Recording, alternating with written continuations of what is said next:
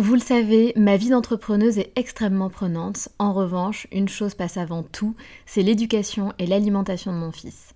On fait très attention à notre alimentation et on essaie de plus en plus de réduire le sucre dans nos vies et dans la vie de Léo. Un sujet très important pour nous, sachant qu'en plus, un documentaire sur Arte nommé Sucre, le doux mensonge, énonçait qu'en France, un enfant de 8 ans a déjà mangé plus de sucre que ses grands-parents pendant toute leur vie. Donc jamais de goûter trop sucré et lui faire manger 5 fruits et légumes par jour. Avoir une alimentation équilibrée et fruitée, c'est clairement le meilleur des carburants pour vous les filles, mais aussi pour vos enfants. Je glisse souvent une gourde pomme pot dans mon sac, sans sucre ajouté bien sûr, avant d'aller le chercher à l'école, parce qu'en plus de plaire à Léo, ça équivaut à une portion de fruits recommandée par le programme national nutrition santé. Pour moi, c'est pratique et pour lui, c'est délicieux et ludique. Et maintenant, place à l'épisode.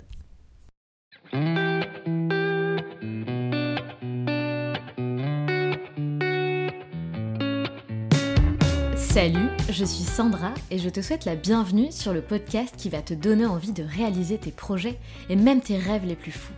Notre mission, t'apporter de l'inspiration. J'échange avec des femmes qui ont osé s'écouter.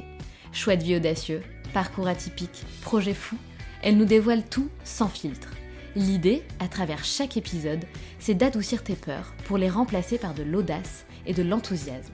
Du mouvement, du bruit, de la fumée, laisse-toi entraîner par les locomotives.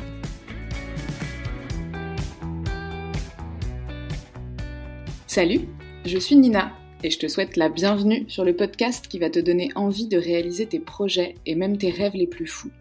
Si tu as l'habitude d'écouter ce podcast, tu as sans doute remarqué un changement. Et oui, car aujourd'hui, c'est à Sandra, d'habitude haute, de devenir invitée et de se prêter au jeu des questions. Du mouvement, du bruit, de la fumée, laisse-toi entraîner par la queen des locomotives. Il y a deux ans, Sandra faisait le premier pas d'une aventure incroyable en sortant le premier épisode du podcast des locomotives. Ce premier pas avait en fait été précédé par plein d'autres petits pas, modestes, timides, puis de plus en plus affirmés. Un long cheminement intérieur pour répondre à une question existentielle, de quelle manière initier un projet qui me fera vibrer Existentiel, je pèse mes mots. Sandra a donné vie à ce podcast avec ses tripes et surtout avec son cœur. Son admiration pour les femmes avec un grand F est loin d'être feinte. La jeunesse du podcast s'inscrit dans une réflexion profonde, guidée par la volonté de mettre en lumière ces destins anonymes, mais pourtant si riches et inspirants. Sandra, on peut te le dire maintenant, la vraie lumière, c'est toi. 60 épisodes plus tard, il est maintenant temps pour nous de te découvrir et d'entendre ton histoire. À titre personnel, je sais déjà quelle femme extraordinaire tu es et je suis très très fière d'être là avec toi aujourd'hui.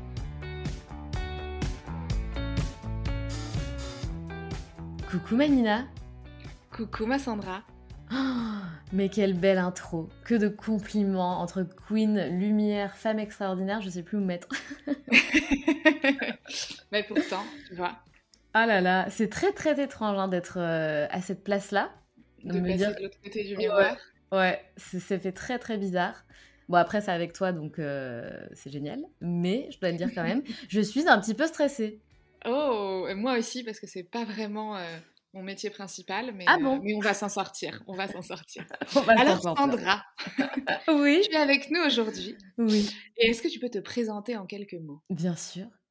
Euh, alors, je m'appelle Sandra, je suis la fondatrice des locomotives, j'ai 32 ans, je suis maman aussi d'un petit garçon. et aujourd'hui, je passe de l'autre côté pour la première fois, donc c'est très bizarre. Euh, alors, on va faire les questions finalement assez habituelles du début que j'ai appris grâce à toi. Peut-on peut revenir un petit peu en arrière? Est-ce que tu peux nous parler de ton parcours et euh, nous expliquer les, les, moments clés de ta vie et, euh, et comment tu es arrivée là où tu es aujourd'hui? Oh là là, mais tu, tu, es faite pour ça, Nina. Je crois que tu vas me remplacer, c'est pas possible. N'est-elle pas incroyable, franchement Oui, donc avec plaisir. alors la grande question, c'est toujours se demander où est-ce qu'on a, enfin, tu vois, combien, ouais, par où on commence, combien d'années en arrière je reviens, je, voilà, je, je sais pas trop, mmh. mais disons qu'on va revenir déjà pour l'instant à mon parcours d'études.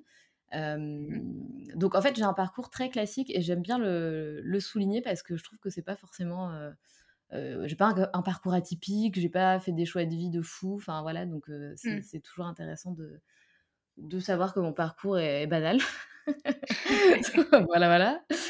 Donc, j'ai fait une école de commerce très, très originale, puisque je ne savais absolument pas quoi faire de ma vie. Et que bah, c'est vrai qu'on m'avait recommandé de faire une école de commerce comme ma grande sœur, pour, être encore plus originale, et que c'était un peu la mode à l'époque, en fait, les écoles de commerce, tous les parents étaient fans et voulaient envoyer leurs enfants en école de commerce, et c'était un peu, oui, tu verras, ça t'ouvre toutes les portes, il faut aller regarder l'école de commerce, tu vois, combien elle était dans le classement, si ça faisait partie des meilleurs ou pas. C'était un peu le délire de l'époque. Donc, j'ai fait Schema Business School. À l'époque, ça s'appelait le CERAM. Et donc, c'est dans le sud de la France parce que je voulais absolument rester chez moi, à côté de, Nice, à Sophie Antipolis, c'est exactement cette école. voilà. Et donc, je regrette pas du tout ce parcours parce que c'est vrai que les écoles de commerce, bon, ça coûte une, ça coûte une blinde. Ça, c'est totalement vrai. Beaucoup trop cher. Mais par contre, ça permet de faire des stages hyper intéressants dans de belles entreprises si on se débrouille pas trop mal, de partir à l'étranger. donc ça, c'était c'était vraiment le, le, gros plus, je dirais. Et donc, c'est ce que j'ai fait. Je suis partie à Londres deux fois pour deux stages. ça a été deux expériences incroyables. Ça m'a vraiment révélé, on dirait, je dirais. C'était des, stages longs? Ouais, j'en ai fait. Enfin, non, pas très long. En fait, il y en a. Le premier, c'était un stage de deux mois, et le deuxième, c'était un stage de six mois. Quand même. Ouais, donc ça, tu vois, ça, ça, ah, te, ça te permet d'être en immersion, quoi. Ouais. Un petit peu. Mais donc trop cool, c'était vraiment un de mes rêves de, partir à Londres. Euh, j'étais un peu obsédée par cette ville et je voulais absolument vivre euh, cette frénésie londonienne. Donc euh, Paris réussi, c'était vraiment très très cool. Et l'autre de mes rêves, c'était de faire un échange sur un campus américain. C'était vraiment mon, dream, tu sais, à force de regarder toutes les séries. ouais, exactement. Genre les frères Scott, je sais plus. Bien. je ne sais plus quelle autre série, mais j'étais tellement fan. Euh, et donc, voilà, j'avais postulé pour, euh, pour partir euh, à San Francisco, à Miami, je ne sais plus où, mais c'est le genre de truc, il y avait une ou deux places, donc bien entendu, je n'ai pas été prise. et mon cinquième et dernier choix, c'est celui que l'on m'a accordé. et donc, je suis partie en, en transfert dans un campus à Raleigh, en Caroline du Nord, pendant six mois. Et ça a été exceptionnel. Et c'était six mois, donc tu étais euh, pareil, en immersion totale, tu vivais sur le campus, enfin tu étais comme une étudiante, euh, une étudiante de ce campus. Ouais, exactement. Exactement. Sauf que bien sûr, tu es euh, évidemment avec des, des élèves, de, enfin des étudiants de ton école, donc tu es avec des Français surtout. Après, on avait rencontré quelques potes américains, c'était cool.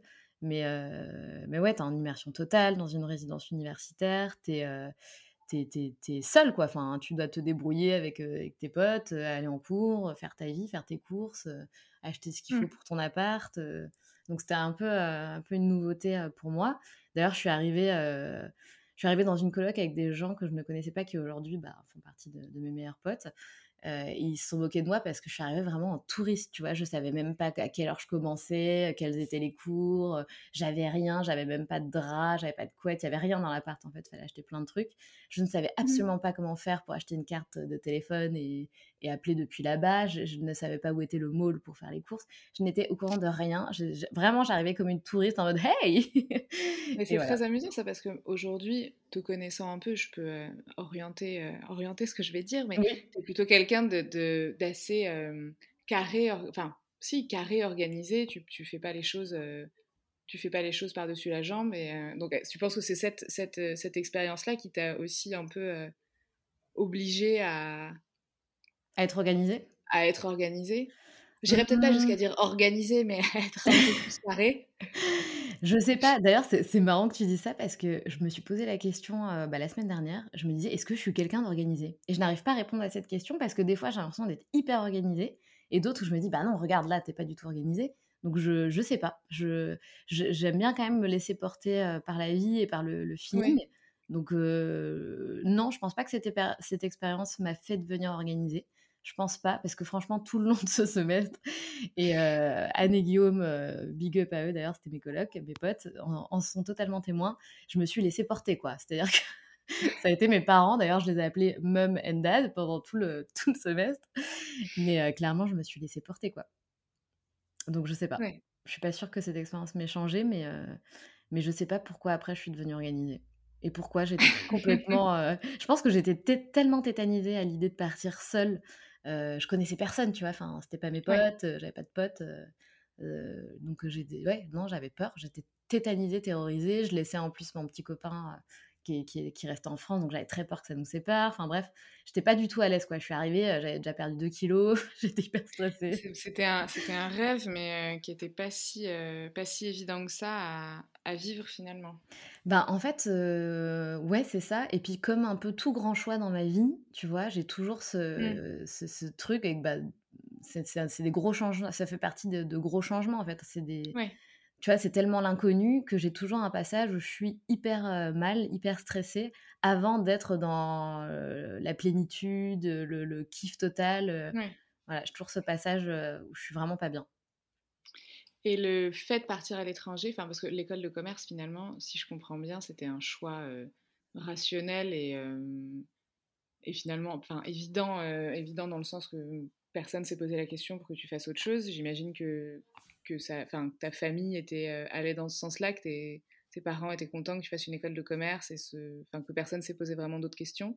Non. Et le, du coup, le stage à l'étranger, c'est pareil. Enfin, ça faisait partie aussi. C'était un rêve de partir aux USA, mais ça faisait partie du package euh, éducation euh, prévu pour Sandra Verger. J'adore. alors oui, alors bon, comment dire? Hum, Je dirais que pour le coup, ma mère a quand même été à l'écoute parce que je suis du genre à vouloir faire plein de choses et ça a déjà commencé très jeune.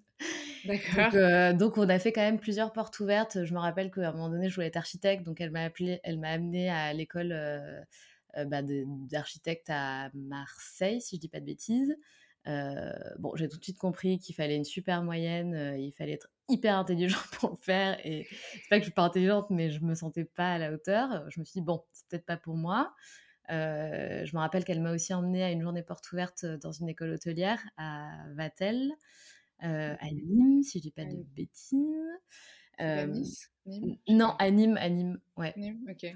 Et, pareil, tu vois, je sais pas, j'ai pas eu le feeling. Et, c'est marrant ça. Ouais, c'est marrant, oui, parce que du coup on parlera de la suite, mais voilà.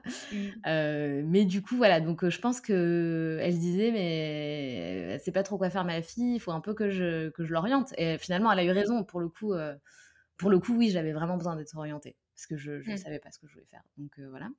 Euh, en plus, la première année, donc je voulais absolument rester chez moi dans le sud. Donc euh, j'avais passé le concours d'école de commerce que j'avais loupé. Euh, enfin, c'est pas que je l'avais loupé, mais j'avais eu des écoles que je ne voulais pas. Donc j'avais décidé de, n'en prendre aucune et de recommencer le concours l'année d'après. Donc j'ai fait une année de licence, BBA et de prépa pendant un an à Marseille avant de retenter le concours d'école de commerce. Et là où j'ai eu ce qui est ma business school finalement. Mais du coup, ouais, ouais, c'était, bah, elle m'a orientée elle m'a orientée par rapport à ma sœur, je dirais. Mais après, elle a quand même été à l'écoute, tu vois, de, euh, de ce que j'aurais aimé faire. Et malheureusement, c'est vrai que je savais pas trop qui j'étais et ce que je voulais. Donc, euh, heureusement qu'on m'a un peu guidée, on va dire, euh, dans cette voie. Donc, oui, oui, oui. oui et non. et mmh, du coup, tu, tu penses aussi que le fait qu'au final, tu aies choisi de faire une école de commerce, que tu aies choisi de faire ça, ça c'est lié aussi à ton, enfin, à ton éducation, à, je sais pas, dans ta, dans ta famille, c'est ah plutôt euh, hautes études, c'est plutôt... Euh, ouais, alors effectivement, euh, ouais, c'est vrai que c'est une question intéressante parce que... donc, il ouais, y a plusieurs choses. Donc, nous, c'est, on est une famille recomposée parce que mes parents ont divorcé, etc. Et c'est vrai que les enfants de mon beau-père et ma grande sœur avaient tous fait un bac S et euh, avaient toutes, tous des belles ambitions, on va dire. Donc oui, euh, il était fort recommandé dans ma famille, déjà, avant d'entrer en école, de faire un bac scientifique. C'était fort recommandé. Donc en gros, ça voulait dire, euh, fallait pas trop sortir des cases et valait mieux faire un bac S pour faire comme tout le monde et parce que c'était bien vu mmh. et parce que ça t'ouvre le plus de portes, etc. Et après, c'est vrai que, ben, on va dire que du côté de ma mère, en tout cas, ma mère, elle avait quand même un rêve, c'était accéder à un statut social plus élevé, puisqu'elle vient d'une famille de paysans qui n'avait pas trop de, de, ressources financières, voilà, un mode de vie plutôt simple. et elle, elle s'est toujours dit, ben, moi, je veux sortir de ça et je veux me faire une belle carrière, je veux être libre financièrement, je veux pouvoir donner le, le meilleur à mes enfants, parce que c'était un peu comme ça la génération de, de cette époque-là, c'était le meilleur à tes enfants en leur offrant des études, un statut social, une carrière professionnelle. C'est comme ça que c'était vu le bonheur. Voilà. Donc, ouais, ouais, totalement. C'est honorable hein, en soi. Ouais, carrément. carrément. finalement qu'on commence à voir les choses un peu différemment. Oui, mais complètement. Et c'est d'ailleurs bah, les, les, comment dire, les enfants qui ont évolué avec une éducation comme ça, qui se sont rendus vite compte qu'un statut social et une carrière professionnelle ne te rendaient pas forcément heureux. Mmh. C'est pour ça qu'aujourd'hui, on cherche un peu autre chose pour, pour, être heureux, en fait.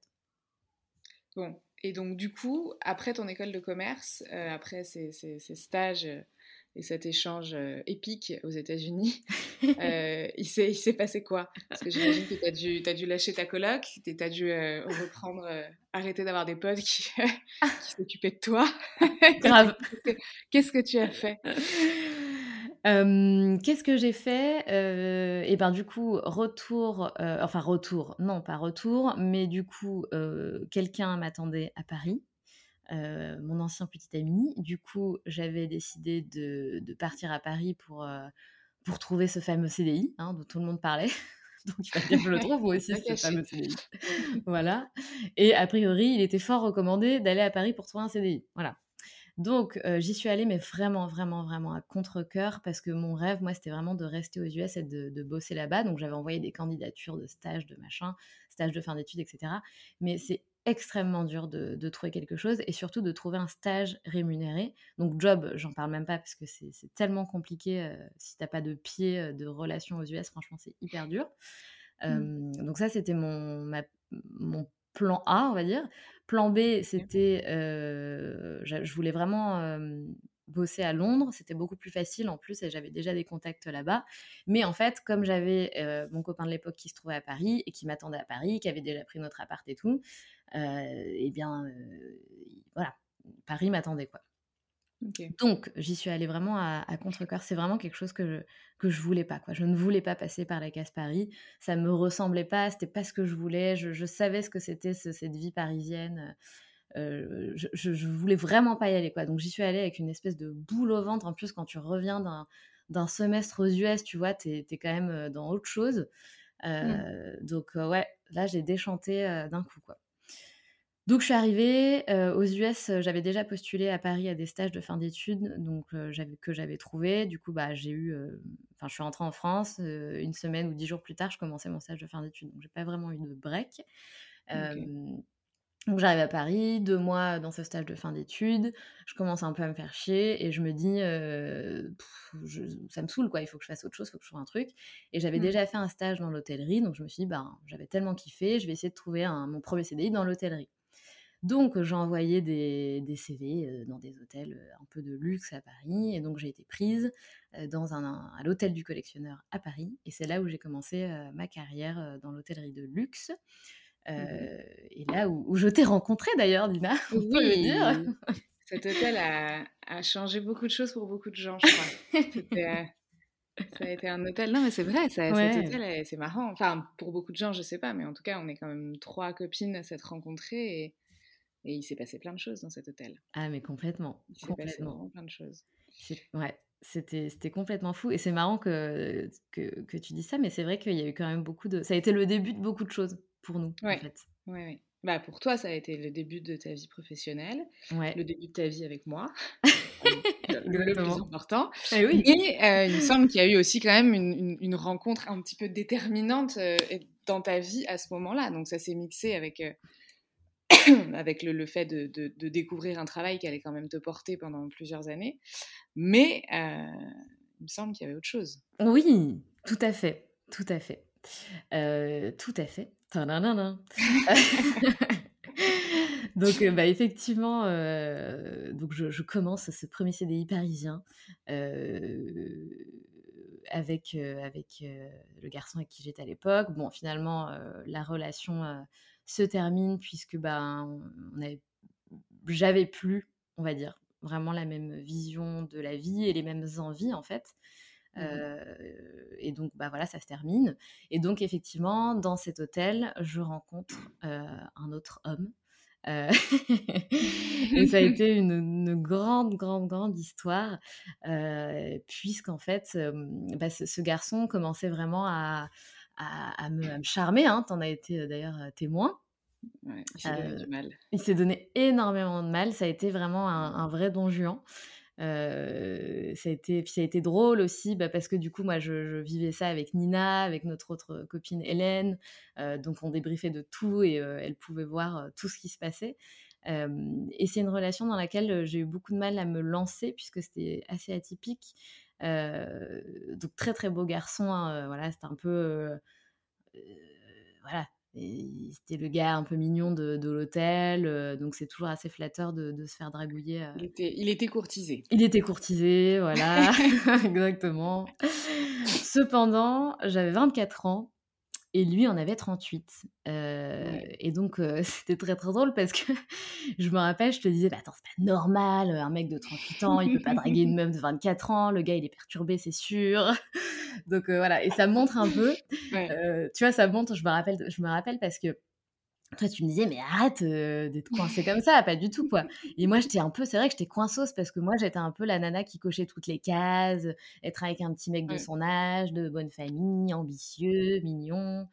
et toi, tu me disais, mais. C'est pas trop dur. Hein. Ouais, tu me disais, mais Sandra, sors un peu de, ça, quoi. Arrête de, arrête d'être dans une case et ouvre-toi à l'esprit et au monde. Mmh. Donc, bah, j'ai commencé à m'ouvrir, à me dire, bon, bah, ok, peut-être que. sauf que bon, il avait 38 ans, mais il avait aussi un enfant. Donc, qui a envie à 24 ans, levez la main, celle qui m'écoute, d'être avec un mec de 38 ans qui a un enfant Voilà. Et donc, c'est drôle aussi parce que c'est là je me rends compte que j'étais vraiment pas con, mais un petit peu quand même à cette époque.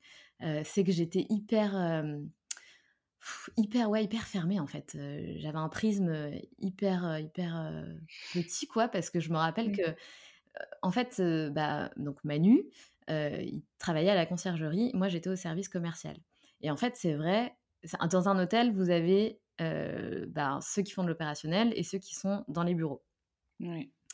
Et et on mélange pas. Voilà, à l'époque, moi je faisais un peu partie de ceux qui, et c'est très con, hein, j'ai même honte de le dire, mais bon, si je suis là aujourd'hui, c'est pour m'ouvrir à vous à 100% et sans filtre. Vous, comme vous prêtez toutes comme ça à cet exercice, il n'y a pas de raison que je ne le fasse pas. Euh, donc j'ai honte de le dire et, euh, et, ne me jugez pas pour ça parce qu'aujourd'hui, je, je ah non, je reconnais que c'est complètement con. Les garçons euh, qui étaient dans l'opérationnel, je ne les regardais même pas, quoi. Pour vous dire à quel point j'étais débile et, et j'ai honte. J'ai tellement honte de le dire, mais, mais voilà. c'était pour moi enfin c'était pas que c'était impensable mais j'avais même pas je sais pas je, je m'étais jamais dit je pense que ça rentrait pas non plus dans ton dans ton schéma de école de commerce réussite sociale qui se base Exactement. sur le niveau d'études que sur autre chose et, euh, et avoir trouvé quelqu'un qui, euh, en fait, ne pas regarder un mec qui ne pouvait pas rentrer dans les cases, tu gagnais du temps finalement. Mais oui. Tu sûr de regarder que des gens qui correspondaient exactement à ce que tu faisais comme idée de la réussite. Mais complètement. cette phrase veut dire quelque chose. mais oui. non, non, mais complètement. mais c'est complètement ça. Tu as totalement raison. Et c'est quelque chose qui m'a été inculqué, je pense, de ma mère, sans lui jeter la pierre ou quoi que ce soit. mais ma mère a toujours voulu accéder à un certain statut social je pense consciemment et inconsciemment. Euh, d'ailleurs, euh, c'est bizarre ce que je veux dire, mais aujourd'hui, tu vois, elle est mariée du coup à un médecin euh, qu'elle aime profondément. Il y a vraiment du vrai amour entre eux. Mais je pense que ça comptait aussi, ça a joué dans, la séduction, le fait qu'il soit médecin, qu'il ait une certaine posture en fait par rapport à ça. Et c'est vrai que oui, après, moi, je suis rentrée dans un truc d'école de, commerce, de petits mecs bien rangés, qui viennent de, de, de monde un peu un peu, un peu aisé, etc. Donc oui, c'est vrai que bah, j'avais même pas pensé à aller voir ailleurs, quoi, aller voir dans autre chose que dans ça, quoi. Mmh. Donc, euh, donc voilà, donc ce Manu euh, qui, qui, qui, qui, quand même persiste de fou, quoi. Enfin, il lâche pas, il lâche pas, il lâche pas. Et, c'est vrai que bah, moi, je chantais bien, que je l'aimais bien quand même, mais pour moi, c'était un peu une histoire interdite. Enfin, de se mettre mmh. avec quelqu'un qui est pas du tout comme moi, quoi. Enfin, on venait pas du tout de la même éducation. L'opposé complet. L'opposé complet, ça n'avait pas de sens. Et en plus de ça, un gosse, 38 ans, enfin, bah non, quoi. Enfin, c'était vraiment impossible. Et donc, je, me, je persuadais mon cerveau, vraiment, j'essayais de, le formater en te disant, ok, tu peux peut-être un petit peu profiter, t'amuser avec lui, etc. Par contre, c'est interdit d'aller plus loin avec lui. Tu ne, tu ne construiras rien avec lui. C'est réussi. c'est réussi. c'est réussi. Mais donc c'est très intéressant de, parler de, cette histoire parce que à cette époque-là, j'avais rien compris à la vie, clairement. Je n'avais rien compris à la vie, je n'avais rien compris au bonheur. Je n'avais pas compris ce que ça voulait dire être heureuse et faire des choix pour soi. Et en fait, je pense que ça a été vraiment un des premiers choix que j'ai fait avec mon cœur et pas avec ma mmh. tête. Euh, et c'est ça qui a tout changé. Et aujourd'hui, bah, Manu, c'est mon homme, c'est le père de mon fils. Ça fait huit ans qu'on est ensemble. Et, euh, et bah, c'est bah, c'est un peu, un peu cheesy de dire ça, mais c'est mon âme sœur. Enfin, tu vois, c'est mmh. ma moitié. C'est mais on, on est on s'est tellement trouvés, on est tellement complémentaires, on est tellement. Enfin, bref, c'est tellement le meilleur choix que j'ai fait. Et je me rappelle à cette époque-là, euh, je disais en rigolant, ah, trop drôle, si ça se trouve, dans 10 ans, je serai encore avec lui, on sera mariés, on aura des gosses. Mais c'était pour moi impensable. Enfin, impensable. C'était. Je pensais pas vraiment que ça allait se faire, même si je trouvais ça drôle dans l'idée de se dire que ça pourrait exister. Mais, euh, mais j'y croyais pas une seule seconde, quoi. Ouais, non, c'est clair. Bah, ça a été, euh, oui, ça a été plein de rebondissements. Et c'est vrai que c'est super. Enfin, du coup, pour l'avoir, euh, pour l'avoir vu depuis le début et, et avoir été, en plus, j'étais proche de toi, mais je m'entendais bien avec Manu aussi, donc euh, j'avais le droit à quelques petites confidences désespérées de mais comment faire pour qu'elle m'aime? Et, et, de voir aujourd'hui ce que ce que vous êtes devenu, ce que, enfin, c'est émouvant. Franchement, c'est émouvant de. Enfin, c'était, on savait pas encore ce que ça allait donner à l'époque, mais toi, tu étais perdu, lui, de sa part, on sentait quand même une sincérité absolument désarmante. Et, euh, voilà, et aujourd'hui, euh, aujourd'hui euh, c'est l'amour avec un grand A. ouais, mais ce qu'il faut pas oublier, mmh. et c'est ça que, que, je répète, que je répète à celles ou ceux qui peuvent me dire non mais vous êtes trop mignon, non mais si, machin. Oui, mais attention, Enfin, ça a été aussi très difficile. On a dû prendre certaines décisions, on a dû faire des concessions. Enfin, tu vois, c'est de, vivre avec quelqu'un qui a un enfant, garde partagée. Il vit, Manu, il vivait en région parisienne. Autant vous dire que ben moi, j'étais pas à Paris pour vivre en région parisienne, et ça fait un peu la petite meuf. mais bon, c'était ça, en gros. Je me voyais pas du tout vivre en région parisienne. Et d'ailleurs, ça a été mais l'horreur pour moi ces années en région parisienne. Mais j'étais pas du tout dans ma vie je me rappelle, je, le disais tout le temps, et je sais pas si je te le disais, mais j'avais l'impression de pas vivre ma vie, quoi, de pas être la protagoniste de ma vie. J'ai l'impression de ne pas avoir choisi, en fait, ce que j'étais en train de faire. L'endroit où je vivais, en tout cas. Complètement. Et ça, franchement, c'était horrible. Ça, a été. Euh, enfin, oui, si, je me rappelle très bien, parce que c'était. Euh, enfin, c'était sûr que tu étais un peu. Euh, ce moment-là de ta vie, tu étais de passage, quoi. Ouais, et, c'était sûr qu'il y avait une transition derrière sans savoir quand est-ce qu'elle allait arriver, mais c'était, sûr, ça se dessinait assez clairement quand même. Voilà. Et puis c'était hyper angoissant parce que bah, par amour, tu fais quand même des concessions, tu as envie que ça fonctionne, puis ça fonctionnait tellement bien entre nous. Enfin, on était des aimants, quoi. C'était, il n'y avait pas d'autre solution que d'être ensemble. En fait, on devait faire en sorte que ça marche, même si bah, c'était dur, même si bah, moi je me retrouvais dans une situation euh, avec un homme, euh, voilà, de, de, beaucoup plus vieux que moi, un enfant et tout hyper chelou, quoi. Enfin, moi, j'étais, j'étais pas du tout dans les gosses à cette époque-là. Euh, je, voilà, c'était pas du tout ce que je voulais, quoi. Euh, pas du tout. Donc, hyper difficile, hyper difficile. Mais en tout cas, voilà, on a persévéré, on a fait tous les deux des compromis. On a toujours essayé de trouver des solutions, de discuter, de communiquer à fond pour, euh, pour voir ce qui allait fonctionner. mais effectivement, dans ma tête, je me disais, il est hors de question que je passe ma vie ici. Enfin, c'est pas possible, c'est inenvisageable. Mais du coup, à ce moment-là, euh, pendant toute cette, euh, toute cette période-là où euh, vous êtes au début ensemble sans habiter ensemble, puis ensuite où tu habites en région parisienne pour, pour simplifier les choses, etc. Donc tu travailles dans l'hôtellerie, tu travailles au collectionneur, mais plus très longtemps, plus très longtemps après, tu changes pour aller chez Hotel. Oui. et donc à ce moment-là, tu, tu, du coup, es, es vraiment, tu restes dans l'hôtellerie quand même, tu restes dans cet univers-là tu bascules un petit peu dans l'opérationnel quand même, si je me trompe pas. Ouais, ouais. Euh, et du coup, ça, c'est ta vie, et au début, elle te plaît quand même. Toute, oui. cette, partie travail, compense un petit peu le, le, le, fait que t'es pas, alors que t'es épanoui en amour, mais pas épanoui dans la, dans la vie que vous êtes en train de créer. Ouais, ouais, c'est c'est ouais, c'est c'est totalement ça, en fait. C'est totalement ça. C'est qu'en fait, bah, effectivement, j'étais quand même assez épanouie dans dans le boulot.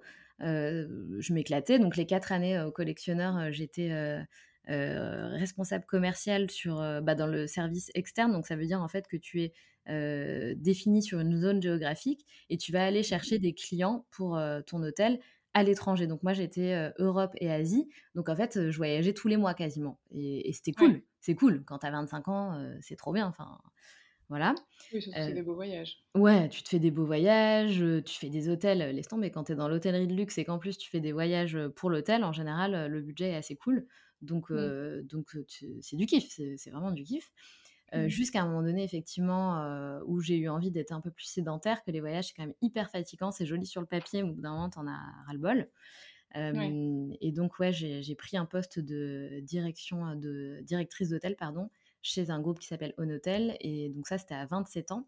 Donc toute cette partie-là, j'étais vraiment en plein kiff. Clairement, tu as, tout à fait raison. Je kiffais, je montais rapidement, je, je, testais en plus. Euh, j'avais voilà, j'étais contente d'avoir eu le courage de, de, tester un nouveau job, de changer, de prendre la direction d'un hôtel, de gérer une équipe. Il fallait en plus que, que je relève cet hôtel qui allait pas bien. Enfin, il y avait un énorme challenge. C'était génial. On va pas, euh, voilà, pas cracher dans la soupe. Je me suis éclatée à, cette époque-là. Et en plus de ça, effectivement, j'étais pas hyper euh, sereine dans le schéma de vie que j'étais en train de construire. Dans ma relation, c'était euh, le summum et le top. Enfin, je sais pas comment expliquer, mais effectivement, l'environnement qu'on est en train de créer ne me ressemblait pas du tout. Et ça, c'était très très compliqué parce que du coup, j'étais pas du tout alignée en fait avec l'environnement qu'on essayait de se créer. Et il fallait trouver des solutions. Donc, on a déménagé, trouvé un endroit qui nous correspondait plus. Donc là, ça allait mieux. Euh, mais quand même, dans un coin de ma tête, c'était cette vie-là, ça ne me correspond pas. Moi, ce que je veux, c'est une vie qui me corresponde. Et j'avais vraiment toujours ce truc en tête de retourner dans le sud, euh, euh, vivre la vie dans un environnement, enfin, vivre, ouais, vivre notre vie dans un environnement qui, mmh. qui, qui, je pense, en plus, nous convenait plus à tous les deux, quoi. Parce que, bref, c'est long, mais mais clairement, oui, c'était un objectif que j'avais euh, que j'avais en tête. et donc, commencer quelque chose. Ouais, voilà. Et donc, bah, les choses euh, deviennent de plus en plus sérieuses entre nous. Euh, et nous décidons d'enfanter. De, d'enfanter ensemble. oui, je sais. si je peux me permettre. Il faut, faut, revenir, oui, faut revenir sur ce. On décide d'avoir un enfant. Parce que du coup, l'avantage que ce soit moi, c'est que j'ai quand même des petits détails que je peux livrer en plus. Sandra dit qu'elle va s'ouvrir à 100%, mais quand même, on est passé avant par une phase de oui, non, oui, non. Et un jour, la décision finale est prise un 31 décembre à la fenêtre, une clope, une coupe de champagne, ma poule, j'arrête la pilule. Manu ne réagit pas du tout parce que ça devait être la 25e fois que tu lui disais. Non, je te jure, jamais, jamais, jamais. C'était ah, vraiment la première. Vous en aviez parlé, peut-être, je ne sais pas. Il a, il a dit un oui, chérie, d'accord. Et je me suis dit, bon, pourquoi pas. Et le fait est que tu as réellement arrêté la pilule. Ah, mais complètement. Après. Et c'est là d'où mon ambivalence persistante, c'est que j'ai vraiment une... ce truc, tu vois, tu me demandais est-ce que tu organisé et tout. Oui, je pense que je planifie des trucs dans ma tête. Un peu consciemment, un peu inconsciemment, c'est un peu bizarre. Euh, et, j'ai ce côté euh, hyper impulsif où d'un coup, je vais, vous, je vais vous péter un truc, genre, euh, allez, c'est bon, j'arrête la pilule, je fais un gosse, quoi. et ça s'est passé, et c'est drôle que tu le racontes, parce qu'effectivement, je l'aurais peut-être pas raconté, c'est vrai. mais ça s'est passé exactement comme ça. Et Manu m'a dit, ok, ma chérie. Et parce que, oui, effectivement, Manu, il m'avait donné un peu une deadline. du coup, il m'avait dit, écoute, ouais, il y a un moment donné, il va falloir te lancer parce qu'on va pas faire notre gosse à 60 piges, quoi. Mmh. Voilà. Donc, euh, donc voilà. Et, et, vraiment, ça venait du cœur. Hein. Je pense que j'étais absolument pas prête. Hein. Euh, si vous posez la question, quand est-ce qu'il faut faire un gosse Je suis pas prête et tout. Je n'étais absolument pas prête. Mais tellement pas. Enfin, c'est. Alors, j'avais envie d'être enceinte. J'avais très envie d'être enceinte, mais je n'étais absolument pas prête à ce que cet enfant euh, sorte de, de mon corps, quoi, et vive. je n'étais absolument pas prête à ça. J'avais pas du tout compris ce que ça voulait dire de de faire un enfant, tu vois, de, créer un être humain. et à chaque fois que je fermais les yeux et que je m'imaginais cet enfant à côté de moi, tu sais, le, voir en vie, l'imaginer et tout. mon Dieu, j'ouvrais tout de suite les yeux pour que cette image s'en aille, parce que je me disais, oh là là, c'est trop, c'est trop, je peux pas, je peux pas quoi. Donc je suis restée dans le déni un petit peu un, moment. Hein. J'ai vécu ma grossesse pleinement. j'étais au max, franchement, j'étais trop bien, j'étais trop heureuse d'être enceinte. Vraiment ce sentiment de plénitude. Je me sentais belle, je me sentais forte. J'ai eu une grossesse magnifique, franchement, c'était génial. mais par contre, si l'enfant avait pu sortir dans, dans 24 mois, ouais, voilà, exactement, j'étais OK avec ça, quoi. Il n'y avait pas de problème. D'ailleurs, ce qui, ce qui m'a du coup, euh, ce qui m'a du coup, euh, comment dire, euh, joué un tour, et c'est là où le psychologique est quand même assez puissant, c'est que du coup, bah, mon accouchement a duré une éternité, et j'avais tellement peur qu'il sorte que je pense que j'ai retardé psychologiquement l'ouverture du col, etc. Et cet accouchement, il a mmh. été atroce, quoi. Enfin, super mauvais souvenir. et après, pas bien du tout les premiers jours, baby blues, etc. Enfin, j'étais pas prête, quoi j'étais pas prête et, et c'est intéressant de le dire et c'est déculpabilisant aussi de dire bah on peut faire un enfant même quand on pas forcément merveilleux. Oui, et que c'est pas forcément. Oui, pas forcément oui parce qu'en plus c'est ça qui est drôle, c'est que ma mère m'a toujours dit «Oh, non mais l'accouchement ça a été le plus beau jour de ma vie. mais ça je ne le comprendrai jamais. Il faut d'ailleurs que je, faudrait que j'ai cette discussion euh, une autre fois. Alors, je pense que complètement pour des femmes, euh, ça peut complètement être le cas, mais c'est, enfin, de tout, du coup, de plus en plus autour de moi, euh, mes, mes, amis, mes proches euh, ont des enfants et en ayant mon âge, et c'est clairement pas la majorité qui me, qui me rapporte que c'était le plus beau jour de leur vie. Ouais. Et alors moi j'ai des, des potes clairement. ça a été incroyable, elles ont accouché, enfin, d'où ma pote Julia, d'ailleurs Julia si un jour t'écoutes cet épisode, Julia incroyable, elle accouche, euh, elle, a, elle, a, surkiffé son accouchement. Je la vois euh, le, lendemain ou le surlendemain à la, marti, euh, à la, marti, à la martine, je vais arriver, à la maternité, avec son petit poum poum short, toute pimpante, rayonnante, le gosse dans le berceau, hop hop, qui s'affairait. Enfin, moi, je me rappelle, pendant 15 jours, j'étais en PLS après l'accouchement, quoi. tu vois? Mais... heureusement que pour certaines, c'est merveilleux. Ouais, hein. Et puis je me rappelle, elle me dit Attends, Cendre. Oui, parce que bon, sachez que mon surnom de toutes, toutes mes potes m'appellent Cendre. Euh, voilà. Il y a un poisson qui s'appelle le Cendre d'ailleurs, c'est pas très, pas très sexy. Bref. Euh, et elle me dit Non, mais attends, Cendre, si je pouvais accoucher demain encore une fois, je le ferais quoi. J'étais ah, mais ouais. Bref. Et à cette époque-là, je n'étais pas encore enceinte, je n'avais pas encore découvert les joies de, l'accouchement. Mmh. Mais, euh, mais ouais, ouais, du coup, voilà, je, je, pense que j'ai retardé, j'ai retardé ce truc de ouf, J'avais trop peur. Et du coup, donc tu, tu accouches euh, en 2019. Avril 2019. Ouais. Tout à fait. Et en fait, malgré tout, enfin, avant d'accoucher et avant d'être un peu euh, emporté par le, le, flot de, de tout ce que ça, tout ce que ça a apporté euh, dans ta vie, pendant ta grossesse et, et pendant ton congé maternité, tu commences quand même un petit peu à, te dire que, euh, que t'es pas forcément là où tu devrais être et que tu fais pas forcément ce que tu voudrais faire. Ouais, tout à fait. comme phrase, mais... Si, si, tout à fait. En fait, euh, ben, il faut savoir que quand on tombe enceinte, et ça le fait chez, chez beaucoup de femmes, euh, en fait, il se passe beaucoup de choses en toi, puisque ça remet, je pense, en question la femme que tu es, la femme que tu veux devenir. Et moi, c'est exactement ce qui s'est passé. et je pense que ça a été en plus d'aujourd'hui d'avoir un, fils merveilleux et c'est euh, en toute transparence un bonheur euh, infini. Euh, c'est aussi, je pense, et c'est vrai, franchement, je, le pense vraiment, c'est une, expérience comme d'autres, hein, il y a plein d'autres expériences qui permettent ça aussi, mais ça fait partie de ces expériences qui te permettent d'aller un peu plus vers le vrai toi, vers la femme que tu as envie de devenir. Et moi, c'est exactement ce qui s'est passé, c'est que je suis tombée enceinte, et là, c'est inexplicable, mais j'ai eu une émulsion de choses qui s'est passée en moi. Déjà, je me suis vachement plus affirmée au niveau de ma personnalité. Euh, j'avais vachement moins peur en fait euh, d'être ce que je voulais être, de donner mes opinions. De, euh, d'ailleurs, j'ai, claqué des messages hyper, comment dire, je me suis un peu lâchée auprès de ma famille et j'ai un peu dit ce que je pensais auprès de tout le monde et des trucs que j'avais pu des choses. Oui, tu te rappelles de ça. J'ai un peu réglé mes comptes avec certaines personnes. ce qui mmh. m'a fait grand bien. Il y avait des choses qui devaient sortir et je me sentais, mais d'une envie de les sortir, mais comme jamais, quoi. C'est que ça sort. Donc, ouais, il y a eu un petit premier. Voilà, il y a eu ça. et ensuite, effectivement, je me suis rendu compte que oui, ok, jusque-là, j'avais, j'avais kiffé mon taf et tout. et, mais effectivement, j'y étais un peu allée les yeux bandés. Tu vois, je suivais un truc sans trop savoir pourquoi. Oui, c'est cool, ça flotte, c'est sympa, il y a de l'énergie, j'ai un bon petit mmh. salaire, je monte en responsabilité en truc, ok. Mais, mais pourquoi je fais ça? Et là, j'ai pas su répondre à la question. Et je me suis dit, ok, ça c'est un problème. Et, et c'est vrai que je me sentais un peu pas inutile auprès du monde, mais un petit peu. Je me suis dit, mais qu'est-ce que j'apporte aux gens Tu vois? Qu'est-ce que, qu'est-ce que j'apporte aux gens aujourd'hui et qu'est-ce que j'ai envie d'apporter au monde aujourd'hui. Et, je crois que j'avais envie de faire bien plus que ce que j'étais en train de faire à ce moment-là.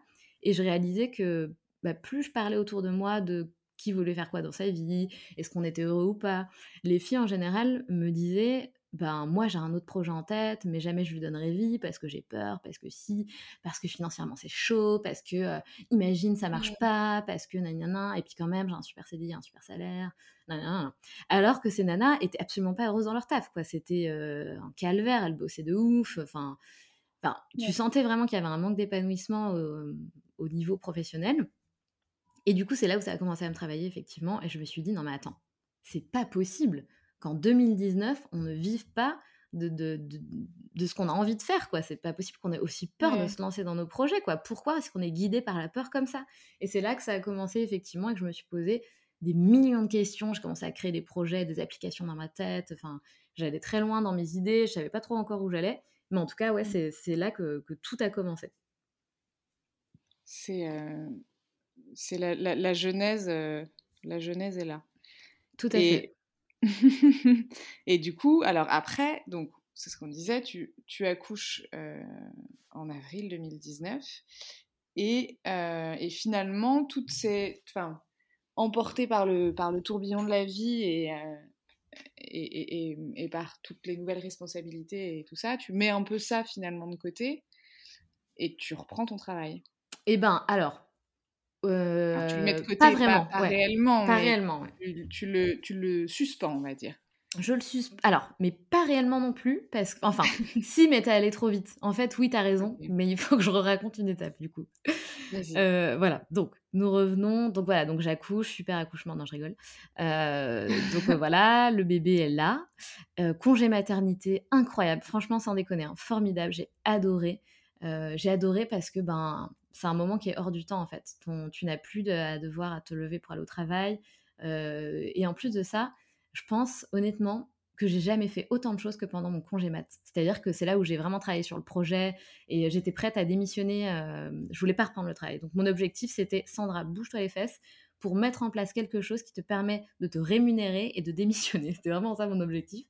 Donc je me rappelle, euh, je voulais faire du, dropshipping, donc j'avais, euh, je m'étais formée de ouf, euh, j'avais créé un site en ligne où je voulais vendre des produits pour bébés, donc j'avais tout mis en place, mon site était prêt, j'avais déposé la marque, etc.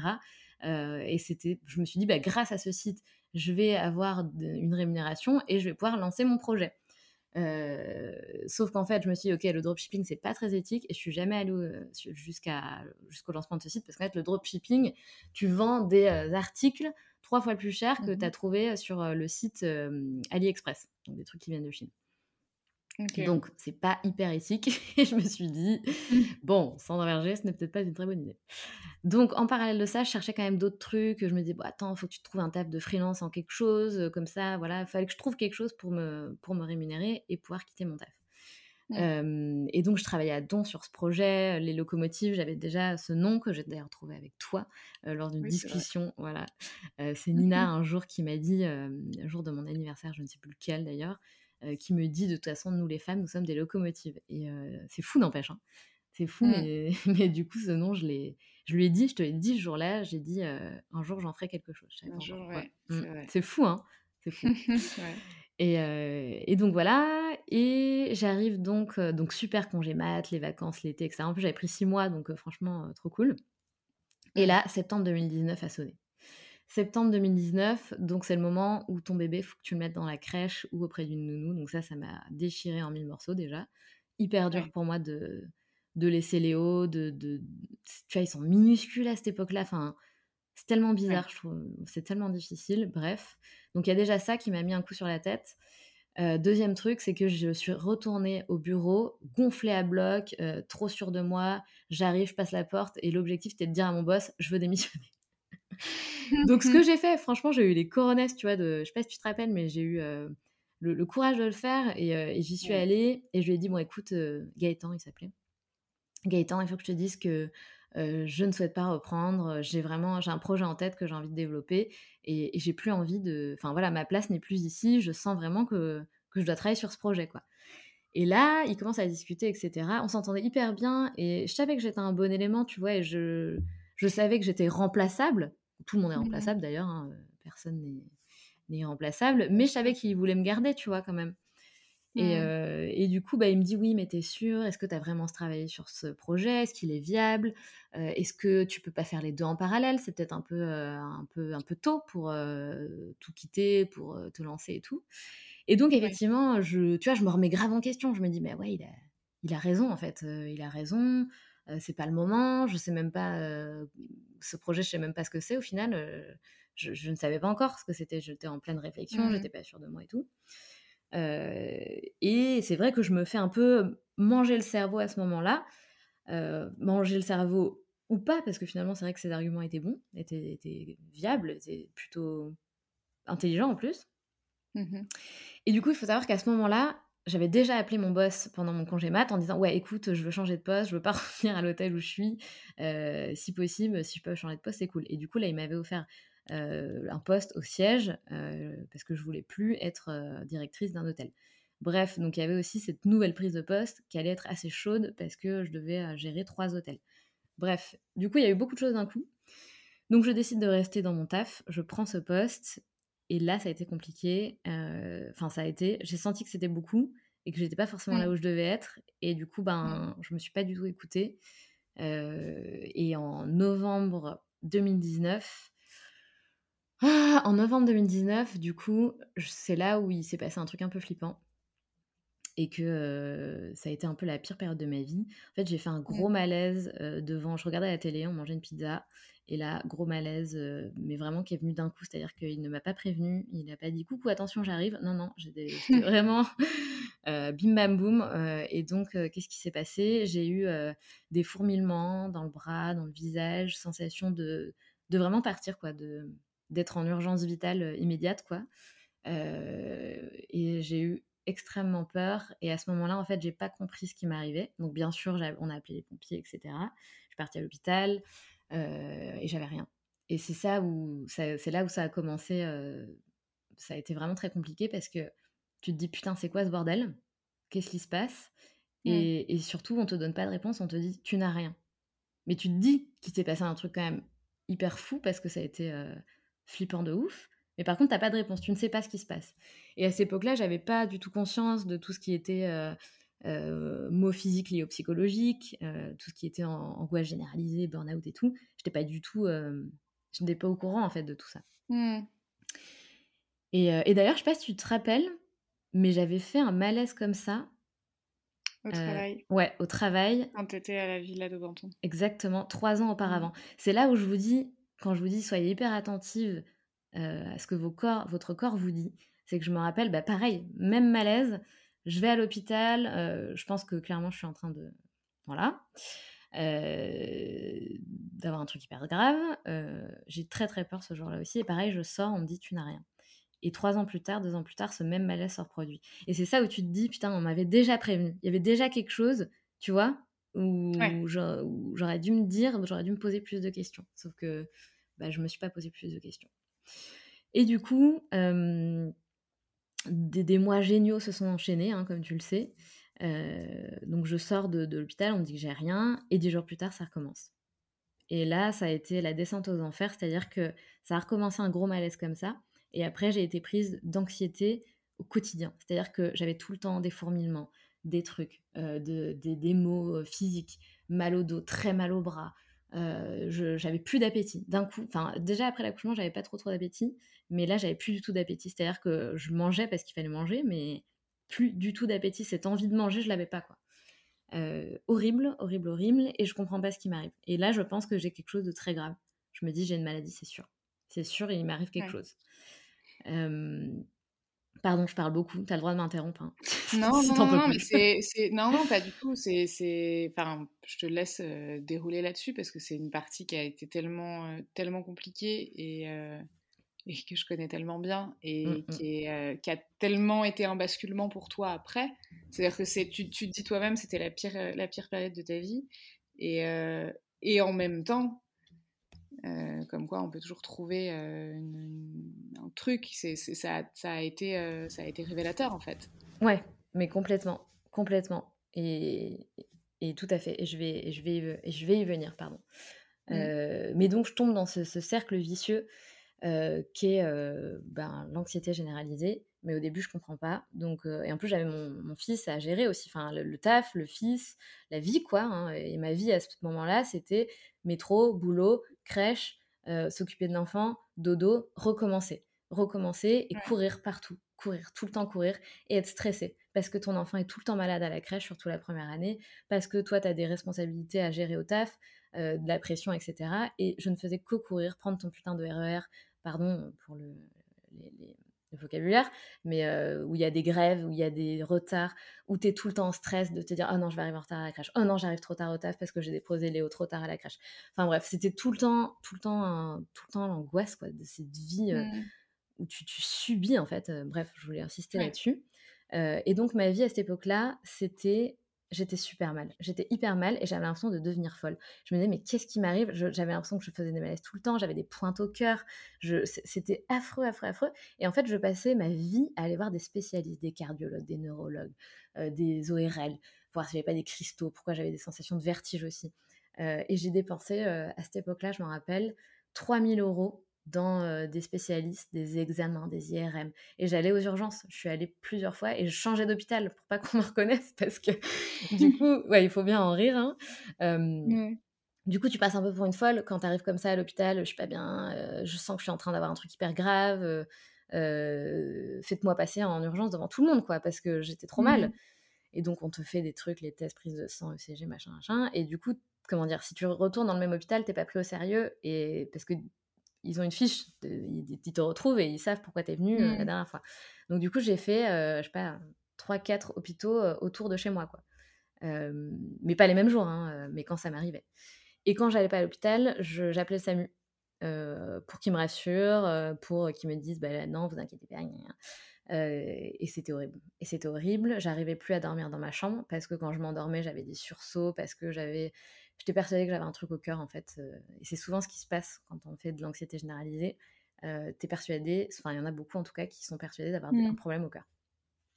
Et euh, du coup, je m'endormais dans le canapé, je dormais pas, je m'endormais à 3-4 heures du mat. Enfin bref, c'était franchement horrible.